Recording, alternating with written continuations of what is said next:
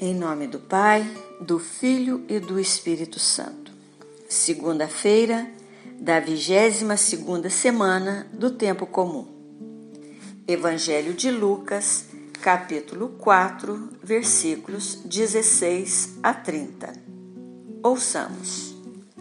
Naquele tempo veio Jesus à cidade de Nazaré, onde se tinha criado. Conforme seu costume, entrou na sinagoga no sábado e levantou-se para fazer a leitura. Deram-lhe o livro do profeta Isaías.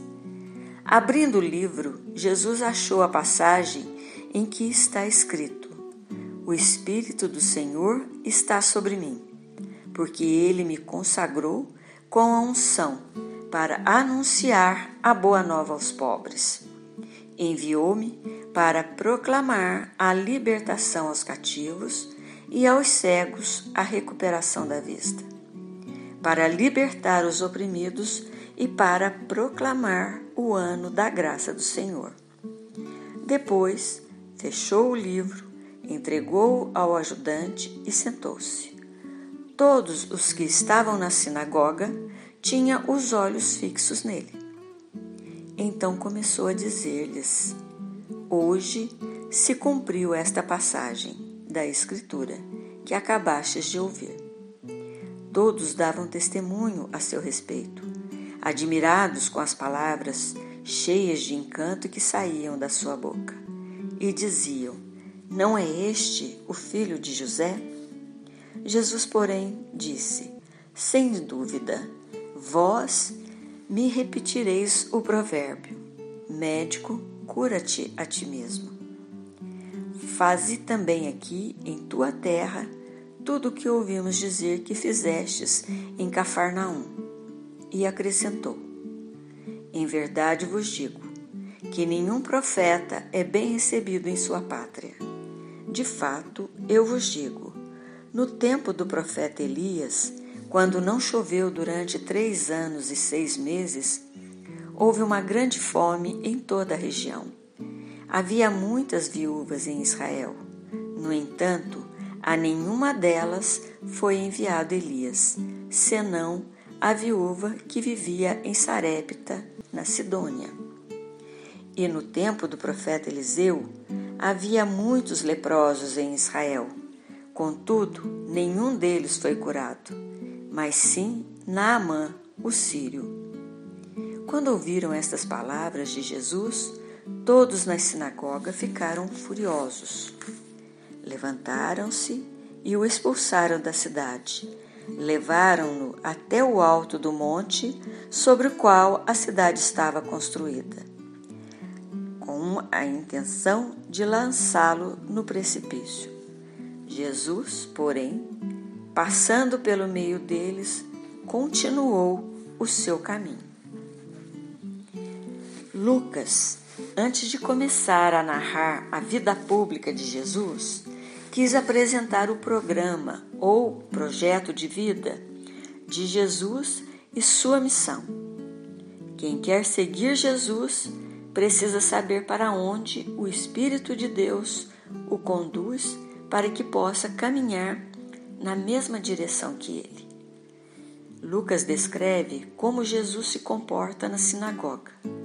Primeiro, ele se coloca de pé, recebe o livro sagrado. Ele mesmo encontra o texto do profeta Isaías e lê. Enrola o volume, o devolve e se senta e diz: Hoje, em vossa presença, cumpriu esta escritura. Quando Jesus fala, hoje em vossa presença cumpriu esta escritura, Jesus está anunciando o ano da graça, o ano jubilar, quando os cativos eram libertos, as terras devolvidas aos legítimos donos, as dívidas perdoadas.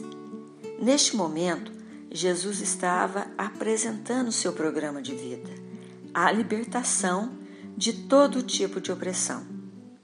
Os cegos representam a libertação física libertação da dor, do sofrimento.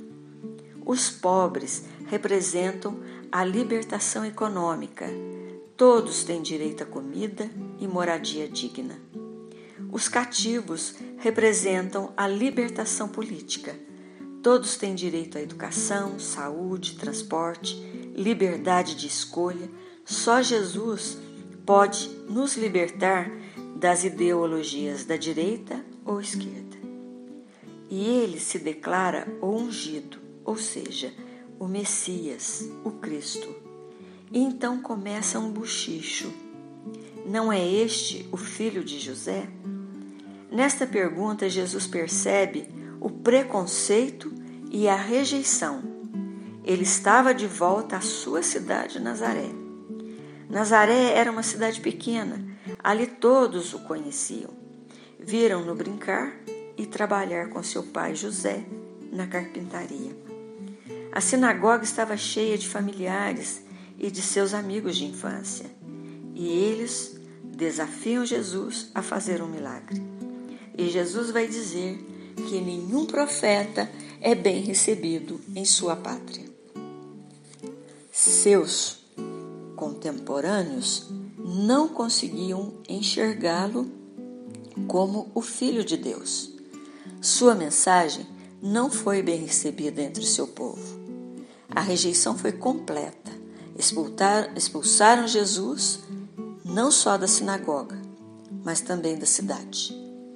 Essa é uma tentação que todos nós corremos, o de olhar somente as aparências, não dar valor ao outro só porque ele veio de uma condição, de uma realidade inferior. É preciso ir além das aparências, além do que se vê. É preciso reconhecer no dia a dia os muitos sinais de Deus.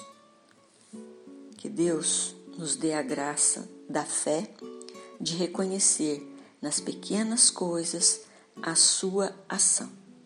Amém.